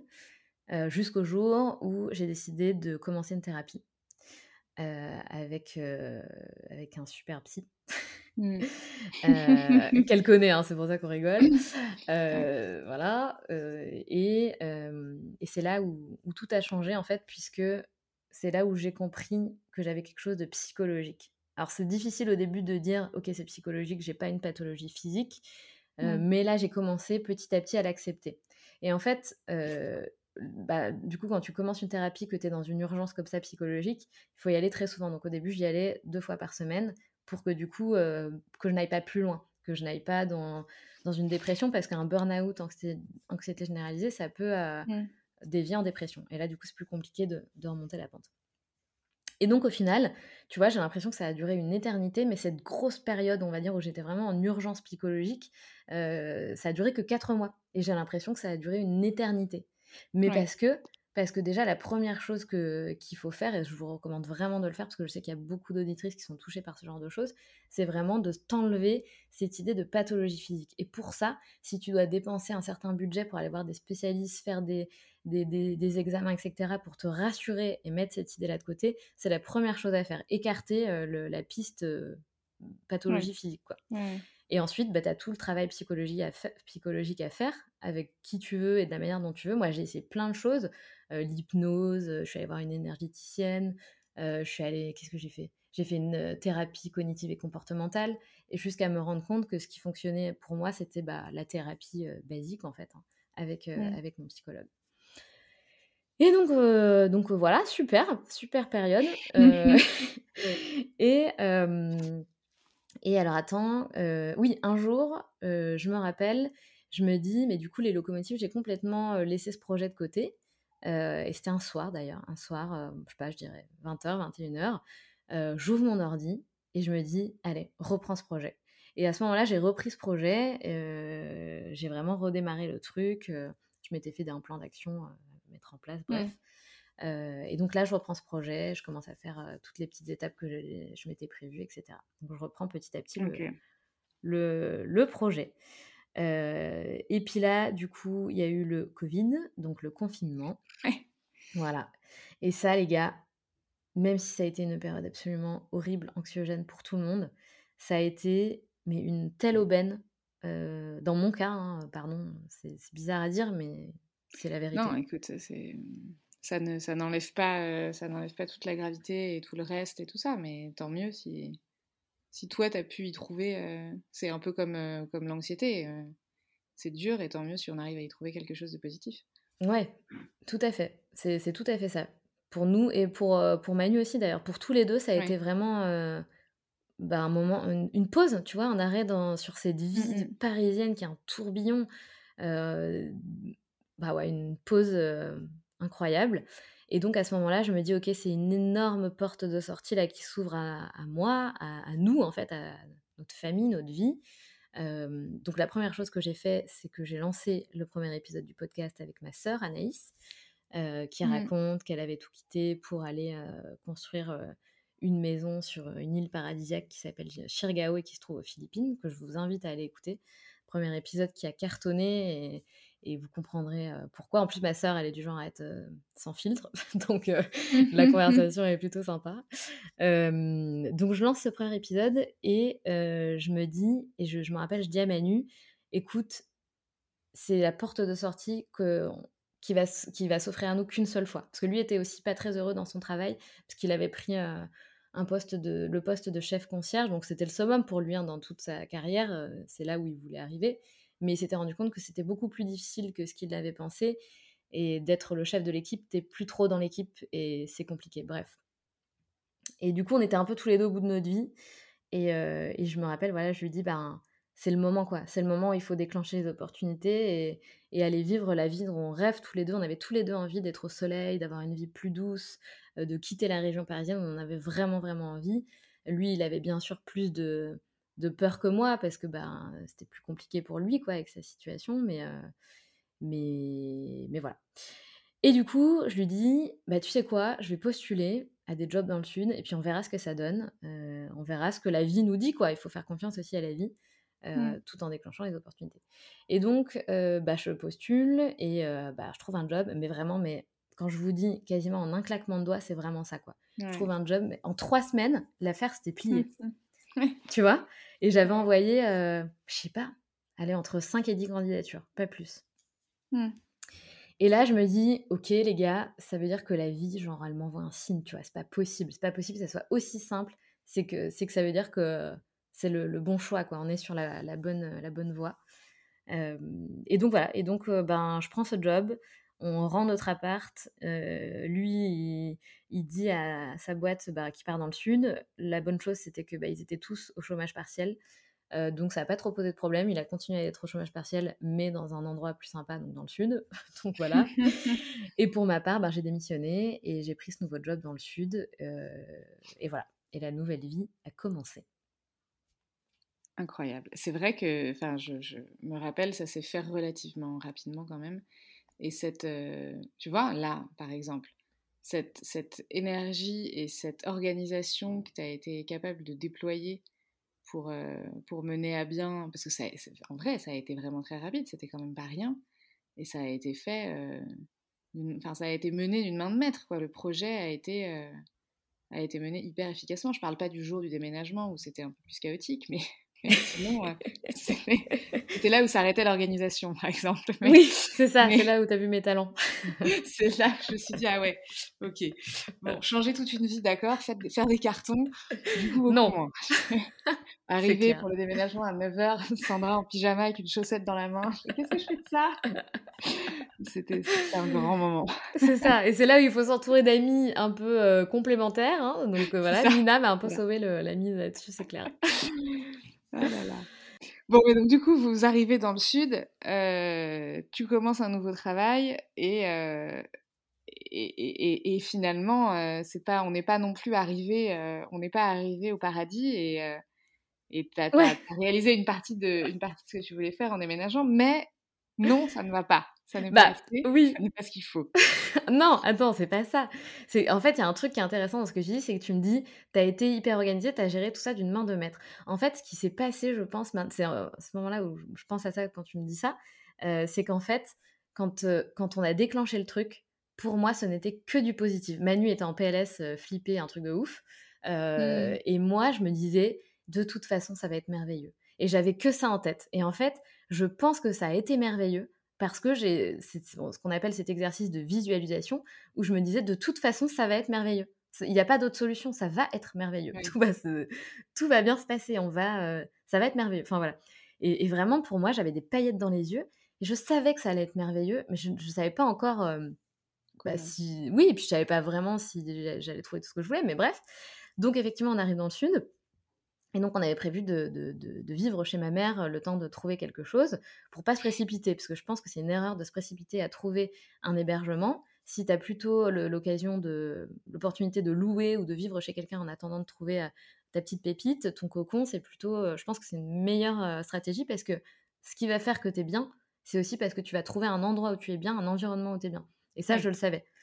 et donc, donc voilà. Et là, c'est vrai que ça a été très compliqué parce que euh, bah, on vivait chez ma mère. Euh, bah, moi, je partais du. Enfin, j'avais l'été, c'était cool, mais après, en septembre, j'ai pris mon nouveau taf. Et du coup, bah, Manu, lui, il avait plus son environnement, plus ses potes, plus son taf, etc. Donc, un petit peu compliqué cette période. c'était pas glam, c'était pas très glam. On se prenait beaucoup la tête. voilà. Mais moi, je perdais pas ce truc en me disant de toute façon, ça va être merveilleux. On n'a pas d'autre choix, ça va être merveilleux. Et donc, on s'était dit, on cherche pas de logement de tout l'été parce qu'on se pose, on prend le temps de kiffer, de la mer, de la piscine, des enfants et tout. Parce qu'il y avait ma soeur aussi qui était là avec ses enfants à cette époque-là, on était tous chez ma mère. Et du coup, on profitait. Donc, septembre, euh, je remets la machine en route. Je contacte euh, deux proprios de maison. Euh, une visite qu'on ne fait pas parce qu'on passe devant, on se rend compte que c'est pourri. Et l'autre visite, j'appelle la nana et tout de suite super entente avec la proprio. Enfin, tu vois, tu sens qu'il y avait un super truc, super feeling. On va visiter la maison et en fait, arrivé devant la maison, on ouvre la porte. En fait, on, s'est regardé, on s'est dit, ok, c'est là qu'on va habiter. C'était sûr, c'était une évidence. Enfin, mmh. je sais pas, c'était voilà, c'était sûr. Et bref, et donc bah on habite là, voilà, aujourd'hui. Et, et donc en le début octobre, on emménage dans cette maison là où on est aujourd'hui et on n'a jamais fait d'autres visites. C'est ça aussi qui est incroyable quand tu fais quelque chose où tu sais que la vie, la vie te dit ok c'est bon Sandra, c'est bon, c'est ok, t'es es au bon endroit, c'est ce que tu dois faire, keep going quoi. Et c'est exactement ça qui s'est passé. Et, euh, et, le fait d'arriver dans cette maison, ça a tout changé aussi pour, euh, pour nous. Et c'est là où vraiment le, ça a été euh, bah, le début du bonheur, quoi, du, bonheur, mais total, total, total, total. Et donc je prends, bah, je prends ce. Oui, vas-y, pardon. Je sens que tu avais envie de hein? couper. Oui. non, vas-y. Tellement, c'est horrible. T'étais sur ta lancée, vas-y, continue, continue, continue. Je, je m'auto-soule, quoi. Dites-moi hein, si je vous mmh. saule. Personne ne peut te le dire. Ah oui, c'est vrai. non, non, non, mais je, je, je, c'est à ce moment-là, si je me rappelle bien et en, en t'écoutant aussi, en fait, c'est une fois que tu réussis à être aligné, que tu arrives à vraiment faire éclore le, le, le le cœur de ce projet, parce que le, but global, c'est quand même qu'on comprenne aussi qu'est-ce qui a, qu'est-ce qui a, qu'est-ce qui fait que ça, ça a décollé euh, en, flèche. Et en fait, euh, j'avais pas forcément réalisé ça avant, mais le moment où tu, tu libères ton esprit de, de, de ce qui ne t'allait pas, c'est le moment où tu es pleinement capable de donner vie à quelque chose qui te ressemble. Mais grave, mais grave, mais totalement. Et puis je reviens encore sur ce truc où je me rappelle Manu, il avait vachement d'angoisse. Non mais attends, on trouvera jamais. les, loyers ils sont hyper élevés, c'est limite comme en région parisienne. Et c'est vrai, il y a peu de, peu de différence. et la nounou, je me rappelle, ma mère me disait non mais attends, faut que tu te dépêches, les places en crèche et la nounou. Et je me rappelle que, mais je n'avais aucun stress. Je disais à tout le monde non mais tranquille, je vais trouver une nounou, on va trouver un super endroit. Mais en fait, j'avais, c'était même pas de l'auto-persuasion, c'est juste que je le savais. Je, mmh. voilà, tout allait être merveilleux, je le savais. Il n'y avait pas d'autres possibilités, ça allait être merveilleux. Et je, voulais que ça soit merveilleux. Enfin bref. Et du coup, tout s'est fait, euh, fait naturellement. On a trouvé une super nounou la première année. Là maintenant, il est dans une crèche parce qu'entre-temps, j'ai pu postuler pour l'année d'après. Euh, tout s'est passé, mais de manière merveilleuse parce que de toute façon, j'avais décidé que la perception de cette aventure serait hyper positive. Donc je voyais tout positif. Tout était euh, merveilleux, tout était positif et on trouverait des solutions géniales. Euh, et dès mmh. qu'il se passait un truc euh, bien, bah moi pour moi c'était extraordinaire. Tu vois, quand on a trouvé la nounou, j'étais là mais c'est génial, elle est incroyable, la maison est incroyable. Puis tous les gens qu'on rencontrait étaient sympas. Donc je disais à Manu, regarde, tout est sympa et tout. et donc voilà, ça s'est fait comme ça très naturellement. Et, petit à petit, effectivement, bah, tous les deux, on s'est retrouvés dans une vie, enfin tous les trois du coup avec Léo, on s'est retrouvés dans une vie mais hyper aligné, quoi. Enfin, incroyable. Enfin, je me rappelle euh, le premier euh, hiver qu'on a passé ici, Manu, il me disait, mais en fait, il n'y a pas d'hiver ici, quoi. Et il était au soleil sur sa terrasse, H24. et c'est vrai que même moi, j'avais oublié ce que c'était de vivre dans le sud. Ton manteau, tu, tu le mets au placard, quoi. T'as plus besoin de ce gros manteau parisien. Et c'est vrai que mais c'est con, tu vois, mais le ciel bleu et le soleil qui est quand même présent la majeure partie du temps ici, mais c'est incroyable en fait. Ça, sur ton état d'esprit, ça a un rôle fabuleux. Ouais.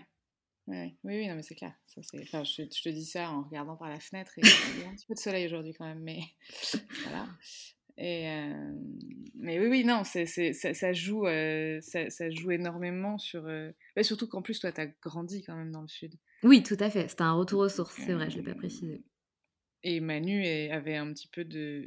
c'est sa, sa, maman qui est dans ouais, le sud. Ouais, tout à fait. Sa maman est dans le Var. il y avait un côté en plus, vous partiez pas non plus. C'était pas, euh, c'était pas. Euh, pour toi, en tout cas, il y avait sûrement un côté rassurant d'avoir tout ça. Et c'était pas comme si vous aviez déménagé, je sais pas, euh, à, Bordeaux où vous connaissiez personne. Oui, c'est clair. Exactement, exactement. un côté racine. Oui. Et je pense que bah, pour le coup, tous les deux, on savait pas trop où on voulait aller habiter. Et puis, mmh. bah, lui, il a quand même son grand qui reste en région parisienne chez sa maman, donc il fallait aussi penser à tout ça. Et il y avait beaucoup de stress par rapport à ça. Donc au début, on s'était dit, vas-y, on cherche euh, dans des endroits stratégiques pour pas être trop loin de, de son grand. Euh, et du coup, en fait, j'ai postulé un peu partout. Et bizarrement, bah, tu sais, quand la vie, euh, la vie veut pas et que elle t'oriente vers quelque part, c'est-à-dire que les seuls, déjà, il y avait très très peu de jobs dans le reste de la France, et les seuls retours que j'avais, c'était dans le sud. Après, il y avait le reste, niveau de job, oh, c'était le néant, quoi.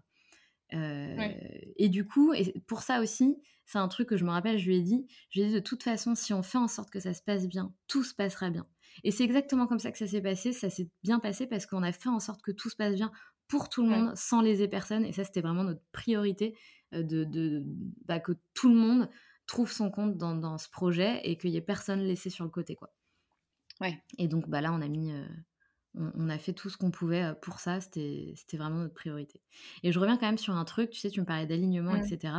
Et mmh je tiens quand même à, dire un truc qui est important. être aligné, c'est aussi dans le choix de ton partenaire. C'est-à-dire que quand je fais un, tu vois, un, retour en arrière sur cette relation avec, avec Manu, je me dis qu'on a quand même toujours fait des compromis pour l'un et pour l'autre pour, comment dire, pour que chacun s'y retrouve avec ben, nos, euh, notre passé, nos envies, nos désirs, notre éducation, nos... Euh, je sais pas comment mmh. expliquer, mais en gros, euh, on a toujours fait un pas vers l'autre, quoi. Une fois l'un, une fois l'autre, pour bah, essayer de trouver notre alignement. Ça a pris plusieurs années hein, de trouver notre alignement qu'on a aujourd'hui. Mais en tout cas, c'est ça, c'est vraiment, ça a été un travail d'équipe. C'est ça que je voulais dire, ça a été un travail d'équipe. Et aujourd'hui, tu vois, souvent on se le dit que bah, déjà, moi, Manu, il m'a permis d'être cette femme que je suis aujourd'hui. Et comment dire, c'est pas grâce à lui, parce que faut toujours se dire que c'est grâce à soi. C'est important de pas dire que c'est grâce à quelqu'un qu'on est la personne qu'on est. faut pas dire ça, mais en gros, clairement, il m'a aidé à être une meilleure version de moi-même, comme moi, je l'ai aidé à être une meilleure version de, de lui-même. Et c'est voilà, enfin, c'est ce que je trouve magnifique dans les relations comme ça et dans la nôtre. Et je le dis haut et fort, c'est que vraiment, c'est un, travail d'équipe qui est incroyable et de communication et de, se mettre à la place de l'autre et d'accepter les besoins et les, opinions différentes de l'autre. Et, euh, je, tiens à le dire parce que c'est important, parce que dans l'alignement, il y a aussi la question vie sentimentale. Et c'est important de choisir. Euh, voilà. Non, mais c'est marrant que tu dises ça parce que je, quand je pense euh, à vous, et je pense que ton, ton histoire. Enfin, c'est pas forcément. On se dit pas forcément que c'était ça dont on allait parler le plus en soi, mais une histoire d'amour et un couple, ça prend a priori quand même pas mal de temps et de place dans, dans la vie quand on, quand on choisit d'en vivre une, et, euh, ou quand on en a envie. Et de, pour vous avoir vu avant, et, euh, avant de déménager et, et, maintenant, alors on en rigole souvent entre nous parce que c'est vrai que je vous ai vu à vos débuts et que j'ai partagé beaucoup de choses avec vous et que je vous ai vu aussi beaucoup être en désaccord. oui. J'ai été, souvent là. Euh, quand il pouvait y avoir des désaccords ou autres, et, de... mais vous avez toujours finalement trouvé des, des solutions, vous vous êtes réconciliés, et, euh, comme, comme tous les couples. Enfin, mais de vous avoir vu après, euh, une fois dans le sud, il y y a une différence, euh, y a une différence tellement énorme. moi, dans, la, dans le ressenti que j'ai pu avoir et dans, dans la perception que j'ai de, de, votre couple, de, de se dire, ok, vous avez, fait, le chemin, il, est, il était là et c'était vous étiez ensemble et vous vous tiriez vers le haut et, d'un seul coup vous avez réussi à enclencher ça et c'est comme si euh, vous aviez fait tout ça pour ça et que là d'un seul coup c'était euh, enfin le, la, descente, euh, l'apogée ou le, tout chousse vers le paradis enfin je sais pas mais c'est vrai qu'on voit que vous êtes là où vous devez être et, ça se ressent énormément de, en termes d'apaisement et de je sais pas ouais non mais c'est clair c'est tout à fait ça. C'est tout à fait ça. Et en plus, oui, bah, c'est drôle euh, ce que tu dis parce que c'est vrai que ben, euh, comment dire, Manu et moi, on s'est toujours chamaillé en, public et sans gêne. C'est quelque chose que euh, devant nos potes, ouais, chamailler jusqu'à bah, vraiment se disputer et tout devant nos potes, mais parce que on est pareil là-dessus. bon, maintenant, on est, on est moins, on est moins là-dedans, mais ça nous faisait rire limite, un peu de, de... c'est quelque chose qu'en plus on aimait bien. Enfin, c'est bizarre, mais parce que ça faisait rire tout, enfin ça faisait rire. Les gens prenaient parti, chacun donnait son avis, on en faisait un peu un truc. Et puis après, euh, enfin ça n'empêchait pas que on avait un amour profond l'un pour l'autre, mais c'est vrai que bah on avait des désaccords. Parce que bah moi je j'étais je voulais autre chose, lui il disait mais non on va y arriver ici, enfin bref voilà. Euh, et, oui effectivement Nina a profité de ces échanges à plusieurs reprises. Et oui, une fois arrivé dans le sud, c'est vrai qu'il y a eu un profond apaisement qui s'est installé. Ça ne veut pas dire que euh, attention, hein, c'est pas le monde des bisounours. Bien sûr que des fois on a des désaccords, etc. Hein, je ne veux pas non plus euh, raconter des, n'importe quoi, mais effectivement, euh, waouh quoi. Niveau apaisement, c'est vrai que ça a été fou. et donc pour, pour reprendre, sinon désolé cet épisode va faire deux heures. non, non recentrons-nous sur les locomotives. Voilà. Euh, donc je prends ce job et en parallèle de ça, en fait, je me dis, euh, j'ai un objectif en tête, c'est que dans un an, je dois monétiser ce projet. C'est sympa d'avoir un projet sur le côté, mais moi, mon objectif, c'était vraiment de, euh, d'essayer d'en, vivre et, et, de je savais pas si c'était utopique ou pas à cette époque mais en tout cas je m'étais dit vois ce que ça donne, mets un coup d'accélérateur aux locomotives et, et, essaie de faire quelque chose, essaie de, gagner un petit peu d'argent avec, c'est quand, même, c'est quand même cool de gagner de l'argent avec quelque chose que tu as créé. Euh, et donc l'objectif de cette année, c'est non seulement bah, de gérer ce nouveau job, euh, que j'aimais beaucoup d'ailleurs, euh, super équipe, voilà, et de donner un coup d'accélérateur aux locomotives. Et donc c'est ce qui s'est passé, enfin pardon, le premier semestre, donner un coup d'accélérateur, deuxième semestre, travailler sur l'axe de monétisation. Et donc ça s'est passé comme ça et ça a fonctionné. C'est-à-dire que le podcast a pris vachement plus d'ampleur, j'ai commencé à avoir des, milliers d'écoutes et c'est, vraiment ça ça s'est passé comme j'aurais, comme je voulais que ça se passe. Et ensuite, je m'étais dit, ok, maintenant mes auditrices, elles aiment bien, ça leur donne de l'inspiration, toutes ces histoires, etc. Mais beaucoup ont besoin de, vraies clés en fait pour euh, bah, réussir à elles aussi changer de vie, trouver leur alignement, etc. Donc, ce qui faisait sens après réflexion, c'était de construire finalement, même si ça m'énervait de faire ça parce que bah, y en a tellement et que c'était un peu cliché, etc. Mais je me suis dit, ouais, mais en même temps, euh, ça fait sens, quoi, de créer ce, programme de, coaching et d'auto-coaching, de développement personnel, pour que toutes mes auditrices, si elles le souhaitent, peuvent souscrire à ce programme et euh, trouver l'alignement. Parce que moi, entre-temps, ce que j'ai oublié de dire, mais entre-temps, du coup, bah, j'ai suivi ma thérapie, j'ai fait des programmes de dev perso, j'ai fait des recherches, euh, je passais ma vie à faire des recherches de dev perso et à trouver des mmh méthodes pour moi être alignée dans ma vie. Donc j'ai testé des, tout. Enfin, j'ai j'ai tout essayé et j'ai vu ce qui fonctionnait, ce qui fonctionnait pas.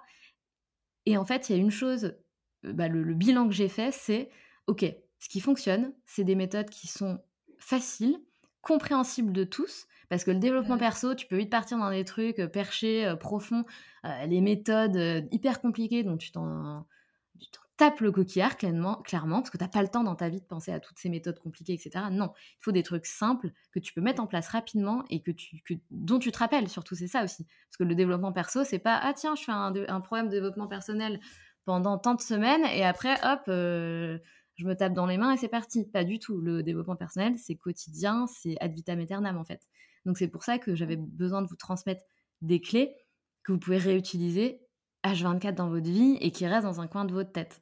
Euh, et c'est là-dessus, en fait, euh, c'est sur ces, fondements que le, programme a été, euh, a été basé. Donc, je démissionne, je fais une rupture conventionnelle avec cet employeur que je garde dans mon cœur et que je remercie profondément, qui, a accepté du coup que je parte au bout d'un an, alors qu'il voulait totalement d'autres projets pour moi et qui, qui voulait que je reste. Donc, ça, ça s'est pas très bien passé, en même temps, ça s'est bien passé. Et donc voilà, rupture conventionnelle, toujours assurer vos arrières si vous vous lancez comme ça dans un projet qui n'est pas tout à fait abouti en termes de monétisation. Prévoyez d'assurer vos arrières et d'avoir des filets de sécurité en termes de, de ressources financières, quoi, parce qu'il ne faut pas non plus prendre trop de risques. Donc voilà. et donc le 30 juin, je quitte l'entreprise. Le 1er juillet, je suis à Paris chez toi, Nina. Euh, et je fais le lancement du programme sur euh, le plateau télé euh, Bismart à Paris. et donc là, c'était le début de mon aventure d'auto-entrepreneuse. Incroyable. c'est rigolo. C'est incroyable. Ouais, bah oui, oui, non, mais oui, ça fait. Enfin, je, je, je, suis très admirative de, de, tout le courage et de toute.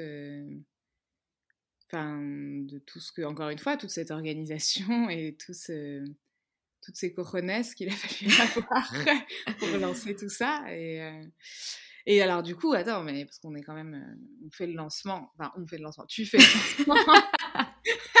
J'adore. je, suis un peu trop impliquée. Euh, mais après, donc ça prend, ça prend de l'ampleur, mais ça s'arrête pas là parce que, parce que, parce que tu réalises que, bah, que c'est pas non plus dans un claquement de doigts et que c'est pas si simple et que et que malheureusement, il suffit pas que d'avoir envie pour que ça fonctionne. c'est clair. Oui, c'est clair. Et juste pour faire, euh, t'es trop mienne, enfin, ça, ça, me touche trop quand tu dis oui, euh, je suis admirative et tout. Et pourtant, moi, de faire cet épisode, je trouve que c'est que mon histoire est un peu banale, tu vois.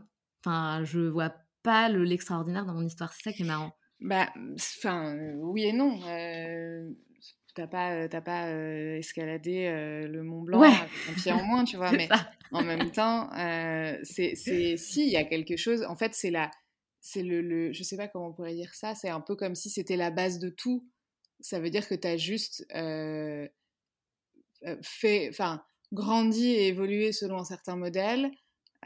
tu t'es rendu compte qu'il y avait des failles dans le modèle parce que tu étais attiré par, par d'autres, j'allais dire d'autres choses à côté, c'est pas très gentil pour Manu, mais par d'autres euh, par d'autres horizons. Euh, tu, tu, tu, tu, luttes un peu, tu es quand même un peu prise dans, ce, dans, ce, dans cette espèce de vie facile. Tu te rends compte que ça te correspond pas parce que ton corps te dit aussi que ça te correspond mmh, pas.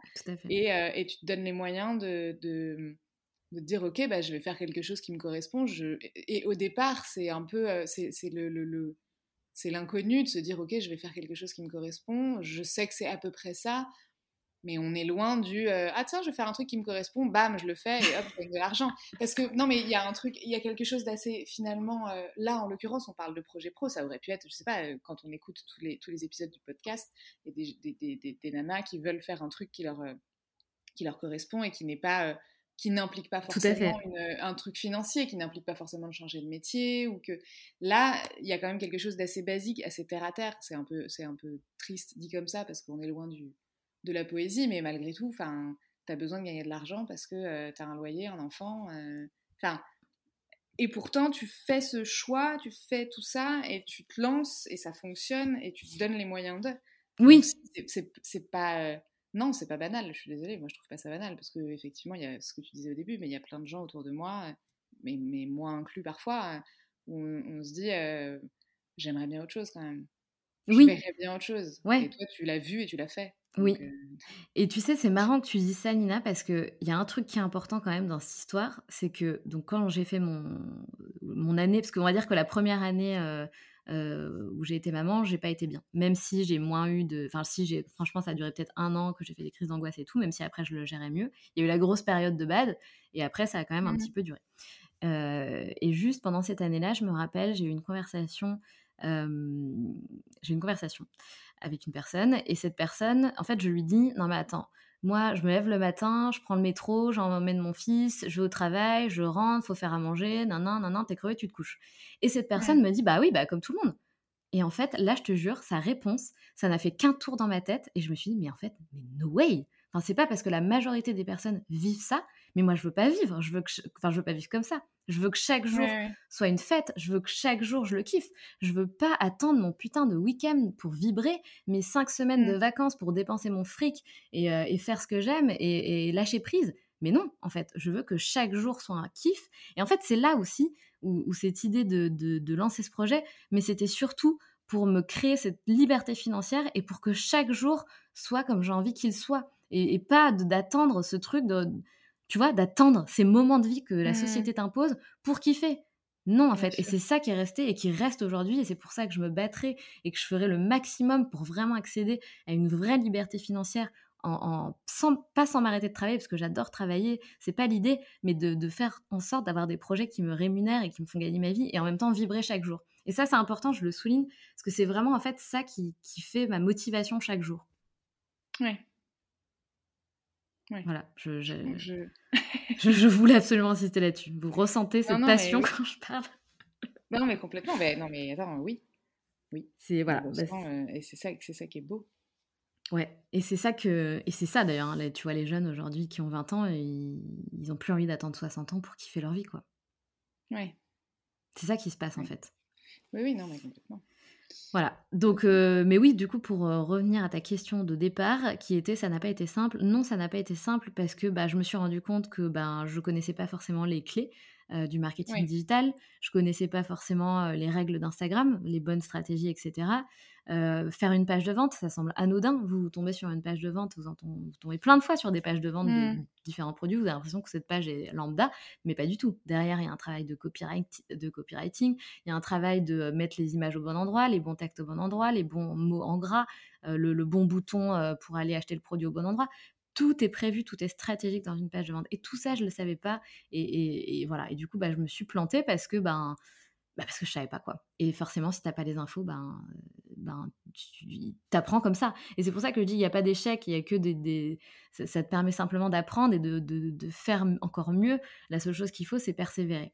Du coup, bah, je me suis formée, euh, je me suis formée au marketing digital. J'ai repassé un, un, diplôme de marketing digital pour monter en compétences. Je me suis formée avec une super coach euh, Instagram pour comprendre quelles étaient les erreurs que je faisais, pourquoi ça décollait pas plus et qu'est-ce que je pouvais faire pour faire les choses vraiment dans, euh, au mieux, quoi, de, mettre en place la mmh. meilleure stratégie, la stratégie gagnante sur Instagram, euh, comment faire une bonne page de vente, comment faire des publicités Facebook et Instagram, pourquoi mon programme a pas autant décollé que je le voulais, même si le lancement a été plutôt bon, mais après, c'était plutôt dans, la, dans l'idée de te dire, ouais, ça va me rapporter des ventes chaque mois, euh, tranquille, euh, les mains dans les poches. Mais pas du tout. J'avais rien compris, en fait. Je n'avais absolument rien compris. Donc, comment faire pour créer un, un, funnel, un tunnel de vente qui fonctionne? Tout ça, je ne savais pas. Donc, ça, et c'est, pour ça qu'on dit souvent, il faut pas penser qu'au succès, qu'au résultat, il faut aussi apprécier l'aventure, apprécier le chemin. Et je vous jure que c'est ce que je fais tous les jours, même si ça a été dur, même si des fois tu te remets en question. Euh, en fait, c'est un tel kiff. Tu apprends tellement de choses quand tu es auto-entrepreneur et que tu dois te démerder et tout faire toute seule. Mais c'est incroyable, en fait. Ton cerveau, il, il, il est en ébullition constamment. En ébullition. Ouais, non, je me suis. T'as mélangé émulation et ébullition. Voilà, en ébullition, pardon. Mais à Nina, à l'habitude, je crée des mots. Hein. Ça, depuis que je suis petite, ma mère avait un carnet d'ailleurs dans lequel elle notait tous mes mots inventés. Petite anecdote. Ébullition, j'aime beaucoup. voilà, vous pouvez le garder si vous voulez. Maman, tu peux le noter dans ce petit carnet que tu avais. Ouais, donc du coup, tu fais, tu fais toutes ces, enfin, tu, tu donc tu, tu te formes, t'apprends, tu te formes sur le tas, on peut dire ça comme ça. Tu, tu développes et c'est incroyable, enfin, de voir euh, quand on regarde vraiment toute l'évolution. Moi, je trouve ça formidable. Et euh, mais surtout, il y a, enfin, tu, tu fais développer, euh, c'est pas, pas ça, je veux dire, tu fais avancer le, mmh, le les locomotives, le schmilblick. Non, mais les locomotives et surtout tu, tu le, tu le développes beaucoup plus que ce qui était entre guillemets prévu au départ parce que les, les arrivent euh, les masterclass et ça, initialement, t'en avais pas parlé. Oui, bah parce qu'en fait, euh, je me suis rendu compte, euh, je me suis rendu compte, puisque du coup, comme j'avais rien compris, j'adore le dire, ça me fait beaucoup rire, euh, et que j'étais persuadée d'avoir tout compris, c'est très drôle, ça c'est quelque chose qui m'arrive souvent, mais l'essentiel c'est de pas rester con et de se remettre en question et d'avancer. du coup, j'ai compris ce qui marchait, ce qui marchait pas. j'ai regardé ce que les autres faisaient, bah, comment elles font, toutes celles qui mmh. vendent leur programme de dev perso, comment, comment on fait quoi? Et en fait, mmh. j'ai compris que ben il fallait donner beaucoup, donner beaucoup aux autres, à, tes, prospects, à tes auditrices. Il faut leur donner beaucoup gratuitement. Et, du coup, ça j'avais pas compris en fait, qu'il y avait 80% de, contenu que tu donnais gratuitement pour en avoir 20% de, de retour que qu'on t'achète. En gros, c'est un peu ça. Et aujourd'hui, euh, aujourd'hui, la masterclass, c'est devenu euh, ton, ton... Alors attends, tu parles du programme de coaching, non? Oui, oui, bien sûr. Oui, voilà. Parce qu'en fait, donc les masterclass, j'en ai donné énormément euh, pour, bah, du coup, donner des, des, des, clés gratuitement à une plus grande audience, mmh pour aussi bah, faire effectivement le lancement et, et les, oui, les, les, lancements de mes programmes de coaching sur trois mois. Parce qu'en fait, du coup, j'ai dupliqué l'auto-coaching, le programme conçu en autonomie, en mmh accompagnement sur trois mois, où là, on fait vraiment des classes de filles avec Manon, qui est notre super coach. grande histoire avec Manon aussi d'ailleurs, mais on n'en a pas parlé, mais j'en ai déjà beaucoup parlé. Euh, mmh et effectivement, aujourd'hui, on accompagne bah, des dizaines de personnes sur des accompagnements qui durent trois mois, dans lesquels on, forme ces, ces filles pour les aider à se créer une vie à leur image, à devenir alignées dans leur vie, etc. Et ça, effectivement, c'est c'est incroyable. Déjà d'avoir lancé la première, j'étais en mode ouh, et ensuite la deuxième et ça marche encore mieux que la première et tu dis ouh, euh, et c'est excitant quoi, c'est excitant à chaque fois de faire un pas de plus. Et du coup aujourd'hui, les locaux c'est quoi maintenant? Parce que au départ c'était c'était ce podcast, mais maintenant ça a quand même, enfin ça c'est ça s'est étendu. Et aujourd'hui pour toi c'est quoi les locaux? Bah du coup, euh, du coup, vous voyez le mot du coup, hein, quand on lit de l'interview, on le dit tout le temps. Moi, c'est vraiment le mot de transition que je dis tout le temps. Euh, bah, les locomotives, la mission en fait à travers les, locomotives, en une phrase, c'est d'aider les femmes à vivre la vie qu'elles désirent. Et si je peux ajouter quelque chose, euh, et donc à créer une vie qui leur ressemble, à oser faire leur propre choix, et puis ouais, toucher du doigt finalement le, plein épanouissement, puisque c'est pour ça qu'on est là. Hein. Hein c'est ah pas là pour, euh, pour enfiler des perles. non, non, mais oui, complètement. Ok. Et ça, c'est. Euh... Enfin, oui, tu l'as développé tellement euh, à travers. Enfin, le, le... moi, je vraiment. Je, je, j'en reviens pas de, de l'évolution de tout ça, d'être partie de. Alors, d'être partie de quelque chose qui était déjà très bien, mais effectivement, il y a deux ans. Euh, il y avait le premier épisode avec ta sœur et, et aujourd'hui, aujourd'hui, tu fais des formations et il y a toute une communauté qui, qui est addict euh, un petit peu à tout ça. Je trouve ça, je trouve ça incroyable. Donc, tu vois, c'est pas si banal que ça. Et d'ailleurs, bah, pour rebondir là-dessus, c'est euh, ça, c'est un truc. Tu vois, avant de me lancer, je regardais plein de masterclass. Je, je, je, cherchais en fait qu'est-ce que je pouvais faire et comment je pouvais le faire. Et je me mmh. rappellerai toujours, j'avais assisté à une masterclass donc gratuite de euh, Alexandre Dana, le, le cofondateur de la société de formation Live Mentor, qui est super. Et c'est là où j'ai fait ma formation de, de marketing digital. Super pub que je fais pour Live Mentor. Merci, au revoir.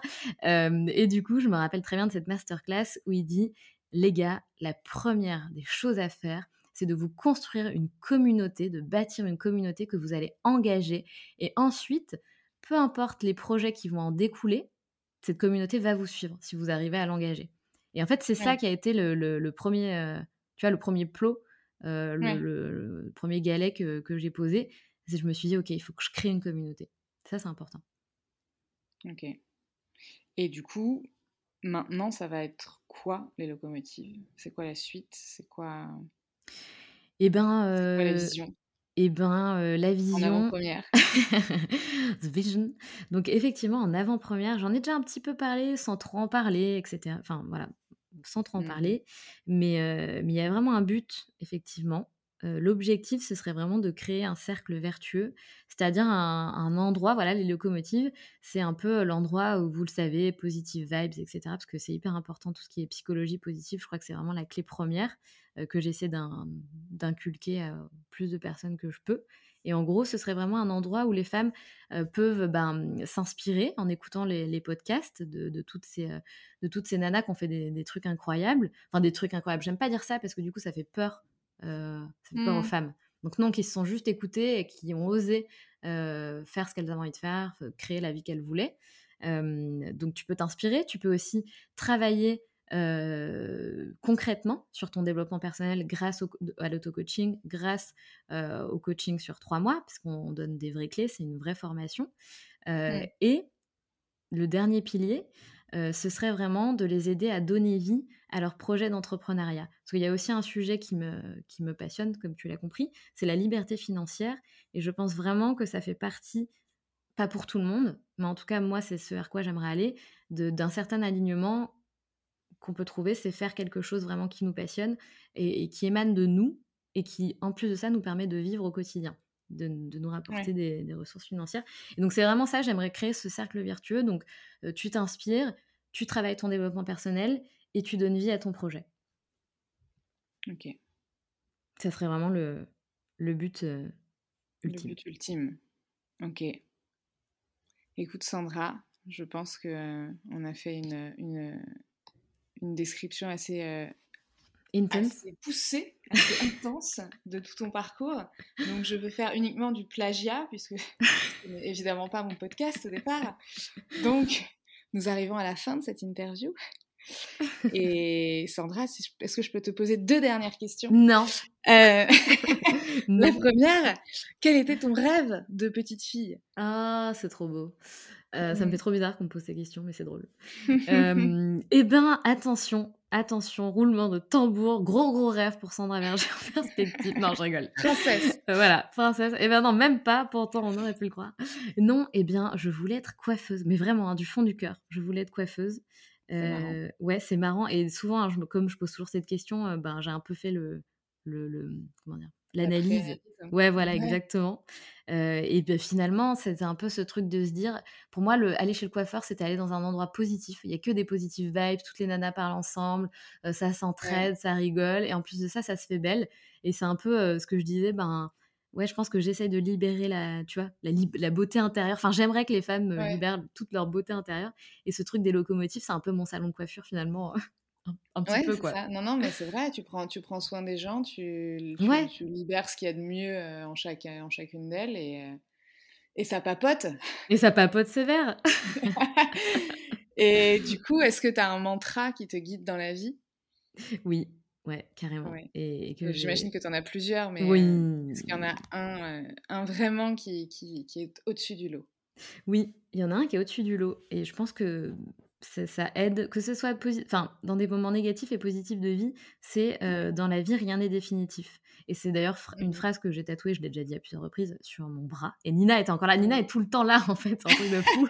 Cette fille est tout le temps là, quoi. Tatouage, le même tatouage. Oui, pas, pas, tout à fait. Ouais. On, l'a fait ensemble, effectivement. Donc c'est pas pour rien hein, que, que, Nina euh, m'interviewe aujourd'hui. pas du tout.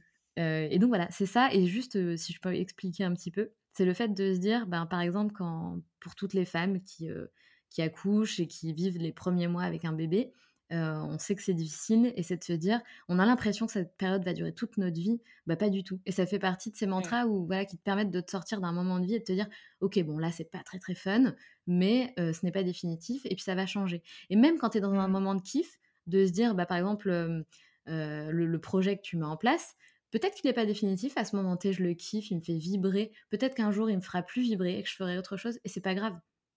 Et c'est pas grave finalement. Oui, ça aide soit à passer outre une situation désagréable, soit à profiter pleinement d'une situation agréable. Ouais, et d'évoluer. D'évoluer en acceptant que dans la vie, il y a des changements, il y a des transitions, il y a des transformations. Tout à fait. C'est beau. C'est très beau. C'est émouvant. Est-ce que tu veux encore ajouter quelque chose? Écoute, euh, Bah, la seule chose que je veux dire déjà, bah, c'est un grand merci à toi Nina, ça me touche mais tellement du fond du cœur que t'es. En plus franchement, tu as mené cette interview mais parfaitement donc euh, bah. Ah, j'espère. Hein, chapeau bas. S'il y a des blancs, s'il y a des bugs ou si, j'ai l'air perdu à un moment ou à un autre. Mais... Euh. non franchement, c'était un plaisir. C'était, euh, j'aurais été, j'aurais été très triste de pas le faire donc. c'est clair. C'était chouette. Non, non, mais t'as été parfaite. merci du, fond du cœur. Et désolée, je parle tellement, mais je me rends compte en fait que je parle tellement. Mais c'est parce qu'il y a beaucoup de choses à dire. Oui, oui. Ah, et pour une fois que c'est toi qui parles. Oui, mais quand même, je parle beaucoup. mais en tout cas, merci Manina, franchement, du fond du cœur. Euh, merci à toi. C'était chouette de me, de me prêter à cet exercice. Et merci à toutes pour celles qui, qui ont écouté cet épisode. Salut Salut. à plus. à plus, Sandra. si tu as aimé cet épisode, je t'invite à laisser 5 étoiles et un commentaire sur Apple Podcast. Cela m'aidera grandement à augmenter la visibilité du podcast, mais aussi à le faire connaître. Tu peux aussi rejoindre la communauté sur Instagram pour ne manquer aucune actualité et également rejoindre le groupe d'entraide à la réalisation de projets sur Facebook qui s'intitule Les Locomotives Crew. À bientôt!